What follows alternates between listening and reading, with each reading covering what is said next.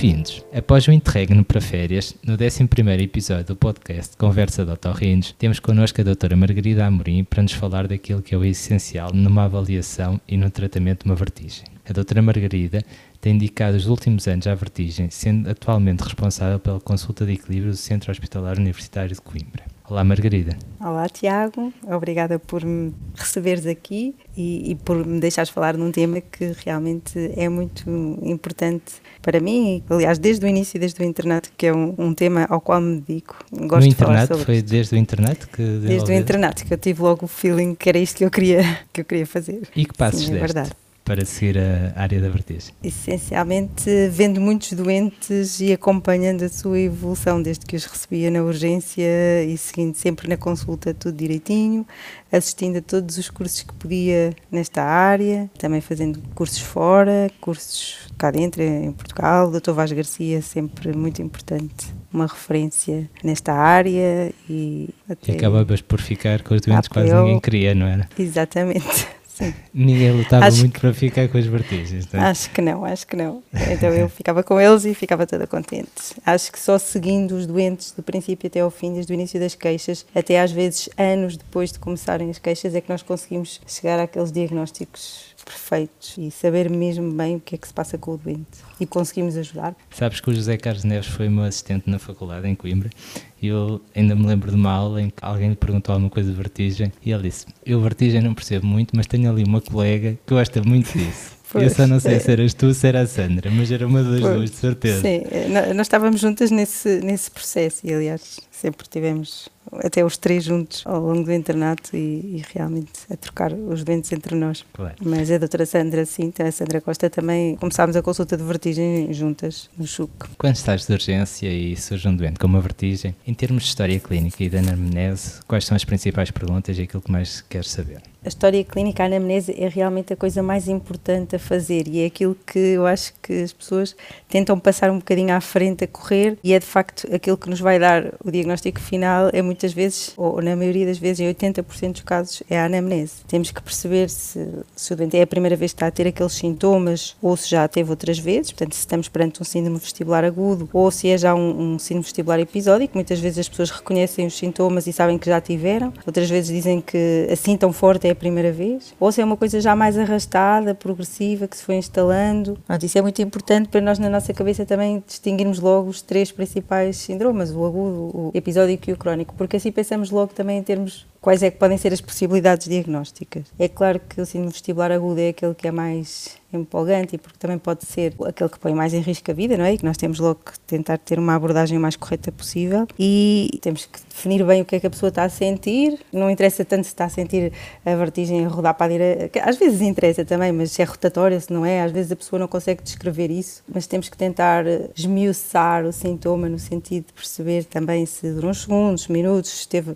se foi uma coisa espontânea ou se foi desencadeada por alguma posição da cabeça, alguma estimulação a, a algum traumatismo, há algum desencadeante conhecido, ou se foi uma coisa mais espontânea, e se continua realmente a acontecer, ou se aconteceu e a pessoa está tão assustada que acha que continua a sentir, não é? Às vezes isso acontece e já não é propriamente a mesma, o mesmo sintoma. Numa vertigem e... aguda, que começou, uhum. imagina, há menos de 24 horas, que é um doente, uhum. um doente que tem dificuldade na marcha, o que é que é mais importante mais... em termos de exame objetivo? Primeiro que tudo, ver, ver os movimentos oculares e ver se tem um nistagmo espontâneo ou não e, e caracterizá-lo no sentido que se é um, um nistagmo típico de uma causa, nós chamamos periférica, ou se é um nistagmo central, multidirecional, se é um nistagmo que não obedece às leis de Alexander. O que tu estavas a dizer de um doente que não consegue caminhar também é uma coisa importante, porque se tiver uma ataxia muito grande, e uma das coisas que eu faço depois de avaliar o índice, que eu já vou explicar, é ver se o doente consegue levantar-se da maca e andar, que isso é mais um, um, dado a favor, poder ser alguma coisa central, se realmente ele nem sequer o conseguir fazer. Mas para além do nistagmo espontâneo, é muito importante fazermos, nesses casos agudos, o Head Impulse Test e o teste do desvio vertical do olhar, porque esses três sinais, que é o índice, é, que nos indicam de facto se podemos estar perante um AIT, um AVC ou não. E depois também perceber se a pessoa tem surdez, que é o índice plus. Se tiver surdez, é mais um dado a favor de ser alguma coisa mais perigosa. Ou seja, um AIT, um AVC, ter que ser tratado com maior brevidade. E quais são as alterações, se for uma causa periférica, que esperas encontrar? Para além do nistagmo ser um nistagmo unidirecional e que obedece às leis de Alexander, portanto que vai aumentando e que persiste sempre com a mesma direção e normalmente horizontal rotatório, vamos ter um head impulse test positivo para o lado, lado doente, que geralmente o lado contrário é a fase rápida do nistagmo, e à partida não temos um desvio vertical do olhar no teste de oclusão alterna muito evidente, mas também pode aparecer, porque há sempre algum componente otolítico também no manevrito vestibular, que é aquilo que a maioria das vezes nós, se não for um, um AVC, normalmente é uma manevrito vestibular, e podemos ter um bocadinho de skew, mas hum, uma coisa muito discreta é que podemos não conseguir ver. Para ver o nistagmo é muito importante ter eh, a possibilidade de suprimir a fixação e por isso a utilização de umas lunetas de Frenzel ou, se possível, de um videonistagmoscópio é, é espetacular, ajuda-nos muito mas se não tivermos, até aplicações de telemóvel ou o vídeo do, telemóvel às vezes permite-nos ver bem também ampliar os olhos para conseguir ver bem o nistagmo. Faz algum sentido nesses doentes fazer um exame de imagem? faz sentido, não um ataque. Uma ressonância pode nos ajudar, mas muitas vezes pode não ser positiva, vai mostrar o problema e termos só as alterações que falámos do índice. Por isso é que é importante fazer um bom exame, porque esse doente tem que ficar em vigilância, porque pode a ressonância ser negativa. E é muito raro tu numa, numa urgência conseguires fazer uma ressonância a um doente. Tens ataque e ataque pode não mostrar nada e não mostra nada na maioria das vezes. Embora se continue a fazer muitas vezes ataque e ataque está normal e dizem que não tem nada e isso não é bem assim. E daí a importância do exame objetivo. Isso é um erro, um lapso muito comum aqui no Norte, pelo menos no São João, não sei se no Chuc também Acho acaba que um por bocadinho em todo, todo um bocadinho lado, em todo é? lado, embora no Chuc também os neurologistas também já estejam muito despertos para esta área. Tem lá um excelente colega que é o professor João Lemos e ele tenta também ensinar um bocadinho e de facto acho que cada vez há mais conhecimento. O problema é que muitas vezes não chega à neurologia, não é? Estas que são pedidas pré, pelo menos ah, às vezes experiência pré-neurologia. Sim, sim, a triagem. Sim, sim, sim, também, também acontece. Depois acaba por se fazer diagnósticos que não são, não é? Exato, depois sim, acaba por ser um bocadinho complicado. Sim. Como é que se trata uma nevrite vestibular ou um síndrome vestibular agudo que tu achas que é de causa periférica? Então, numa fase aguda é importante que a pessoa deixe de vomitar. Logo após estar sem vomitar, é mexer é evitar fazer o que os doentes a maioria das vezes fazem e também é uma das causas que os leva à urgência outra vez passado uma semana, porque ainda há colegas que dizem fique deitadinho no escuro, não se mexa muito, que é para ver se passa, e dão supressores vestibulares todo o tempo e, e depois chegam a dizer que não estão melhores e que estão preocupados, que não sabem o que têm. Acho que é importante explicar ao doente o que é que ele tem e como é que vai ficar melhor mais rapidamente, porque isso pode demorar e quanto menos se mexerem, quanto menos começarem a fazer exercícios que eu também procuro sempre dizer, aqueles exercícios de estabilização do olhar, do, do reflexo vestibulo-ocular, que são muito, muito importantes na direção de, do ouvido doente, insistir com esses movimentos, sair de casa, dar uma caminhada com ajuda, mal passem os vômitos, mesmo que sintam muito desequilíbrio, com os devida, devida cautela, quanto mais cedo começarem a fazer isso, mais cedo vão se sentir melhor e de facto recuperam mais rapidamente. É, sujeito a alguma medicação? também dou, sim, sim. Para além desses vestibulosupressores e antieméticos, o menor tempo possível. Faço também sempre corticoterapia e também costumo utilizar a betaestina. Qual é a evidência de betaestina num caso como esses? É assim, evidência clínica ensaios clínicos. Não existe, mas os estudos do Lacouve no gato e pronto, tudo o que eu fui vendo e que fui estudando e mesmo aquilo que eu vejo com os doentes, eu, eu faz-me utilizar. Acho que ajuda muito na compensação vestibular. Pelo menos mal não faz, não é? Não, mal não faz e, e, e a minha experiência é boa. Claro. Qual é a dose de corticoterapia de duração? Ah, faço uh, um miligrama aquele peso, de, eu utilizo mais o deflazacort, mas o equivalente ao miligrama aquele peso durante uma semana e depois começo a fazer desmame, até uns 15 dias, um desmame mais rápido. Quando são vertigens não, não nevrite vestibular, uma VPPB, uhum. por exemplo, como é que tu gostas eu, de avaliar na urgência? Eu avalio sempre da mesma maneira, como a história clínica anamnese, porque eu faço sempre o exame todo a todos os doentes. Uhum. E, e, mesmo em termos de antecedentes pessoais também perguntar, os fármacos também perguntar, até os antecedentes familiares, um bocadinho mais abreviado, mas pronto, obviamente que quando é uma VPPB, uma pessoa, se estiver muito atrapalhada, tende logo a ir fazer as manobras, manobra de Ixapac, em Maclur. Antes disso, muitas vezes, quando estou a avaliar um nistagmo espontâneo, faço a flexão e a hiperextensão para perceber se é um canal horizontal, também dependendo da história, a história clínica do doente também é muito indicadora, se é ao levantar, se é ao deitar ou se é ao rodar, eles também conseguem dizer isso muitas vezes e depois faço as manobras diagnósticas e as terapêuticas a seguir. Isto tudo em contexto de urgência? Sim, sim, tudo em contexto de urgência. E depois, curiosidade, É agendada uma consulta para depois avaliar se hum. houve um reposicionamento ou não?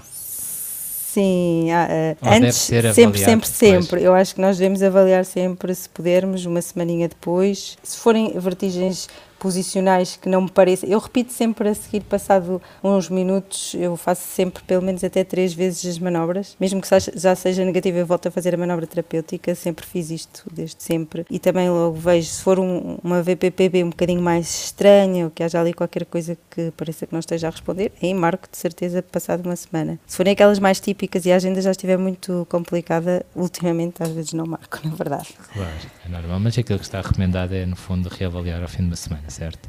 Pois, exato, sim. Que outras causas de vertigem na urgência acabas por encontrar Olha, ou só encontrar? Cada vez mais, e muitas vezes uma vertigem que parece uma nevrite, mas que é uma enxaqueca vestibular. Quais são as muitas... características clínicas de uma enxaqueca vestibular? Clinicamente pode ser exatamente igual a uma nevrite. E às vezes nem sempre os doentes se queixam de ter uma grande história de enxaqueca, às vezes até só se queixam de uma pressão na cabeça ou uma, um incómodo que eles não consideram sequer uma enxaqueca, mas têm também muitas vezes fonofobia fotofobia, mas não valorizam muito a dor de cabeça. Têm principalmente a vertigem, podem ter os sintomas neurovegetativos também, às vezes até podem ter eh, uma impressão no ouvido, a dor até pode ser localizada ao ouvido e de facto o exame objetivo pode ser eh, muito semelhante a uma nevrite. E com, Outras que é que vezes pode parecer uma vertigem posicional também.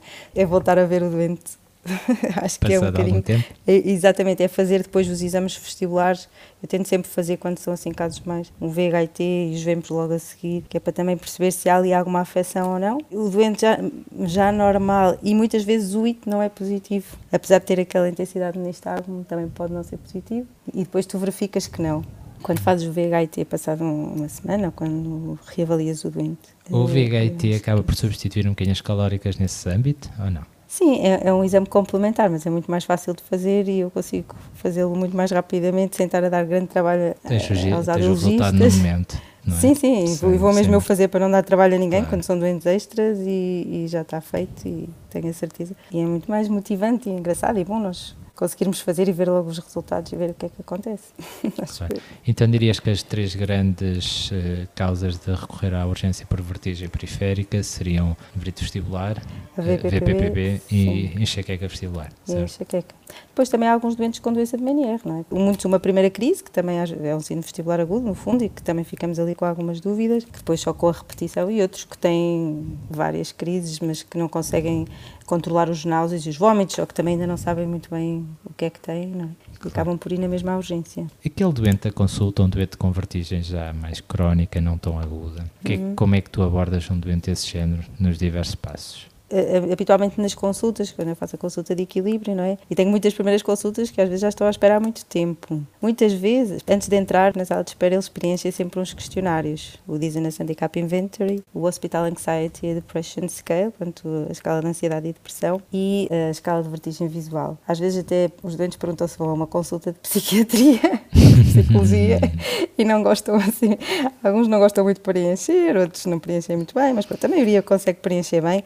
E também passo a escala do sono, o psiqui, para perceber o impacto que estes sintomas têm nos doentes. E depois faço a história clínica completa, com a anamnese completa. É engraçado ver que doentes que estão muito tempo à espera muitas vezes têm VPPBs e muitas vezes até vêm com a VPPB ativa, ou seja, com as manobras positivas, outros não, e, e, não se consegue ver, mas pela história e pelos exames chega-se a essa conclusão. Mas faço sempre a anamnese completa, os antecedentes, a medicação, pergunto praticamente sempre os antecedentes familiares, também é importante, e o exame objetivo completo por vezes apanhas VPPBs com meses de duração, não é? Sim, com anos. Podem não ter estado sempre ativas, mas é, lá está, as pessoas estão à espera e chegam ali e têm. De facto, a manobra é positiva e ficam muito nauseadas e com vômitos mesmo, como se fosse um síndrome vestibular agudo ali naquele, como se tivesse ido à urgência. E pessoas até velhinhas que já têm aquilo há muito tempo. Às vezes as próprias manobras de reposicionamento são difíceis em algumas escalas etárias, ah, não é? Com... Sim, sim, sim, sim, sim. Há algumas pessoas, e principalmente se forem assim, então mais idosas, eh, se forem com um bocadinho mais de peso e às vezes é difícil, é preciso ajuda de alguém. Já me aconteceu senhoras quase caírem na maca. Não caem porque eu estou sempre preparada, tenho lá uma enfermeira também ou uma auxiliar que me ajuda ou algum interno que esteja comigo para assegurarmos e depois de terminar a manobra de reposicionamento ficar a segurar ali mais um tempo, porque às vezes as pessoas têm uma, uma reação quando as partículas estão mesmo a cair no trículo, elas têm uma reação que às vezes pode ser eh, de desequilíbrio importante. Acho que já aconteceu Temos a todos, estar sempre não é? a segurar, pois.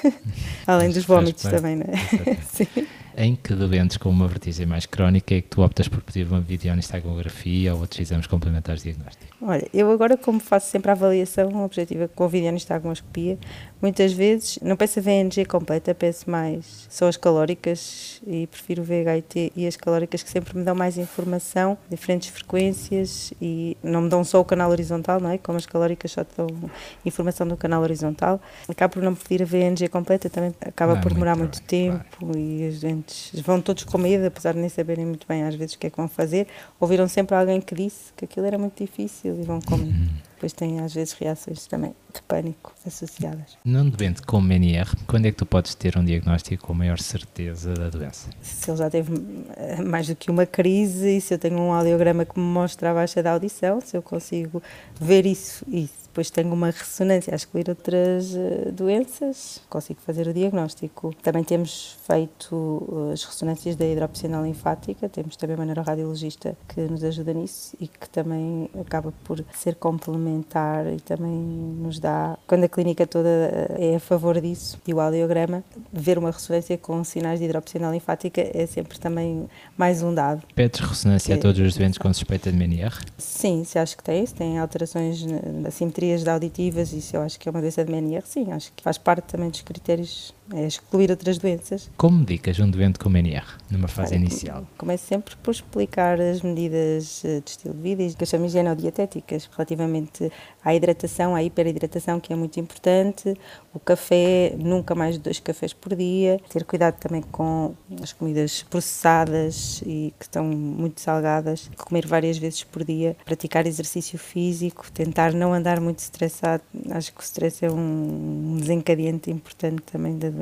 E depois começo sempre pela beta-estina também. Dou também um kit para medicação para crise, para eles terem, para perceberem o que é que devem fazer. E tenho pedido sempre aos doentes para, isto voltando um bocadinho atrás, agora estou-me a lembrar, que é uma recomendação que faço no tratamento, que filmem os seus olhos quando estão a ter uma crise para depois me mostrarem, que é para eu ver o que é que acontece na crise. Acho que isso é muito E o que é que É tem bom. esse kit de sobrevivência da fase aguda da MNR? Não tem um antiemético. Bom, a metoclopramida, o ondansetron também, que até acho que é bastante mais eficaz, apesar de ser bastante caro também. E muitas vezes ou um diazepam, ou um vestibulosupressor, sinarizina ou, ou diazepam, mas para pouquinhos dias, só mesmo naquela fase em que eles estão mesmo com muito, muito mal dispostos e não conseguem. Quando tens dificuldade no controle do MNR apenas com beta-zerca e com medidas higienodietéticas, Uhum. que outras opções tens para isso? Olha, muitas vezes também utilizo os diuréticos, agora até usava mais a hidroclorotiazida, mas agora também estou a experimentar com a espironolactona e depois há algumas eh, fases corticoterapia oral, porque a maioria dos doentes não querem também fazer injeções intratimpânicas, nem corticoterapia intratimpânica, não tenho feito muito porque os doentes entre fazer medicação oral ou intratimpânica preferem oral e tenho alguns doentes em, em fases mais prolongadas e difíceis da doença, a quem também já fiz injeções de gentamicina, à la demande. Doentes que Ok. continuam ainda na minha consulta e, e alguns milagrosamente com recuperações fantásticas. Lá está com o tempo que eu já sigo as pessoas, estou-me a lembrar de uma doente que já tem há 20 anos praticamente doença de MNR, começou muito jovem, a quem eu até já fiz gentamicina intratimpânica e ela tem uma audição quase normal, nem se percebe qual é o ouvido. Quando é que pedes uma posterografia? Principalmente quando há queixas de instabilidade, desequilíbrio ou quedas. Os idosos que vão muitas vezes também à consulta por quedas e desequilíbrios, isso é, é sim o mais importante. Ou em doentes que eu estou a pensar também fazer reabilitação vestibular, os doentes com 3PD também interessa. Pedir, mas muitas vezes também peço se, se quero naquele grupo ver como é que vai ser a posterografia. Isto em termos mais de investigação, mas em termos daqueles que precisam mesmo de fazer, é quando estou a pensar se, se os vou referenciar para reabilitação vestibular ou se têm queixas de desequilíbrio e quedas Nesse grupo de doentes com vertigens mais crónicas, qual é a porcentagem que tu acabas por não ter a certeza qual o diagnóstico? Eu tento sempre na primeira consulta ter uma, um diagnóstico. Eu até fiz eh, há pouco tempo uma revisão de 2021 e 2022 e eu tenho um diagnóstico para todos os doentes. Nem que seja um desequilíbrio multifatorial, percebes? Okay. Quando eu acho que nós temos que ter um nome. Não gosto de ficar com aquela. O que é que este doente tem? Sem ter um diagnóstico definido. Acho que isso nem, é, nem é nós, importante. Nem para nós... Ninguém gosta, não é? Pois, não, mas por isso é que nós temos que fazer uma história e estar ali, tentar perceber exatamente o que é que se passa, para depois também termos mais certezas dos tratamentos que vamos fazer, não é? Mas há ali uma área cinzenta na vertigem que às vezes não se consegue perceber muito bem qual será o diagnóstico, certo? Eu tento não ter muito assim, quer dizer, não estou a dizer que não possa ter um ou outro doente assim, mas, mas eu acho que há sempre tem que haver sempre ali um... Há uma gaveta sempre, não é? é? Até porque assim, tu podes ter mais do que um diagnóstico no mesmo doente também. Há ali uma grande sobreposição. Um doente que tenha uma coisa pode ter outra. Ou seja, um doente que tem uma NR pode ter uma VPPB. Ou um doente que tenha uma enxaqueca, depois pode ter uma 3PD também. Há uma grande sobreposição de, de diagnósticos e eu acho que realmente o que interessa é tu chegares ao diagnóstico concreto, não é ficar só... Ao longo destes anos, lembras-te assim de algum caso interessante que queiras partilhar connosco? tenho vários. Escolha. Uh, agora há pouco tempo tive um, uma senhora, por acaso enfermeira, com aquilo que pareceria ser um, um sino vestibular episódico, que era a segunda crise de uma VPPB, mas o nistagmo depois de, daquele nistagmo típico ficou assim um vertical inferior assim estranho, muito intenso, que mesmo depois das manobras, da manobra de EPA e de vigilâncias não desapareceu. Fiz um VHIT e parecia ter ali uma afecção muito ligeira de um canal posterior, do nervo vestibular inferior, eh, do lado onde parecia ter a VPPB. Como era uma coisa que já era, para a terceira vez estava a ver e mantinha ali uma, um nistagmo vertical inferior estranho, pedi uma ressonância e era um, um neurinoma 3 milímetros no nervo vestibular inferior. Já não é o primeiro que se apresentou como uma VPPB, assim, mais estranha, que depois não era, pronto, mas que parecia. E lembrei-me então, agora deste. Acaba ser um bocadinho fora da caixa, não é? Era, era, porque não era definitivamente, até porque a senhora já tinha essa queixa desse, de ter tido uma VPPB um ano antes, eu não a tinha visto nunca, mas tinha andado bem ali aquele tempo todo. Num caso como esse, qual é o tratamento que normalmente se Eu para já, para já o 8 anos, sim, vigilância seis meses, repete a ressonância. Ela não tinha queixas auditivas, porque o VHT era um ganho muito quase normal e umas sacadas assim escondidinhas a covert assim muito era quase normal, portanto é, quase que ela não tinha propriamente afecção funcional nenhuma, e não sentia mais nada. E já estava melhor também da vertigem. Em jeito de encerramento, alguma mensagem que nos queiras deixar? Algum conselho para as pessoas que se dedicam assim menos à vertigem em relação a ti? Uh, o ideal, se quiserem realmente tratar os doentes, é ter a paciência para os ouvir. Pronto e para fazer a história, para ser mais minucioso, principalmente com a anamnese e depois o exame objetivo também para complementar. Não sedar os doentes também acho que é muito importante e fazê-los compreender que de facto o cérebro tem que passar por algumas experiências para conseguir recuperar e, e é preciso acreditar nisso, que é para ficar melhor, senão vão andar sempre em sofrimento e não... Se não gostaram de os tratar, que os orientem para quem gosta. Pronto. Mandem para a Margarida, Basicamente. Não é? então, para mim ou para outros colegas da área, não sei. Não podem ser todos para Coimbra, não é? Para claro. Sim, sim, melhor não. Margarida, muito obrigado pelo teu contributo. Obrigada eu, espero ter ajudado. Ajudaste certamente. O objetivo. Muito obrigado. Este episódio teve apoio e edição de João Turgal e genérico composto por António Vasconcelos Dias.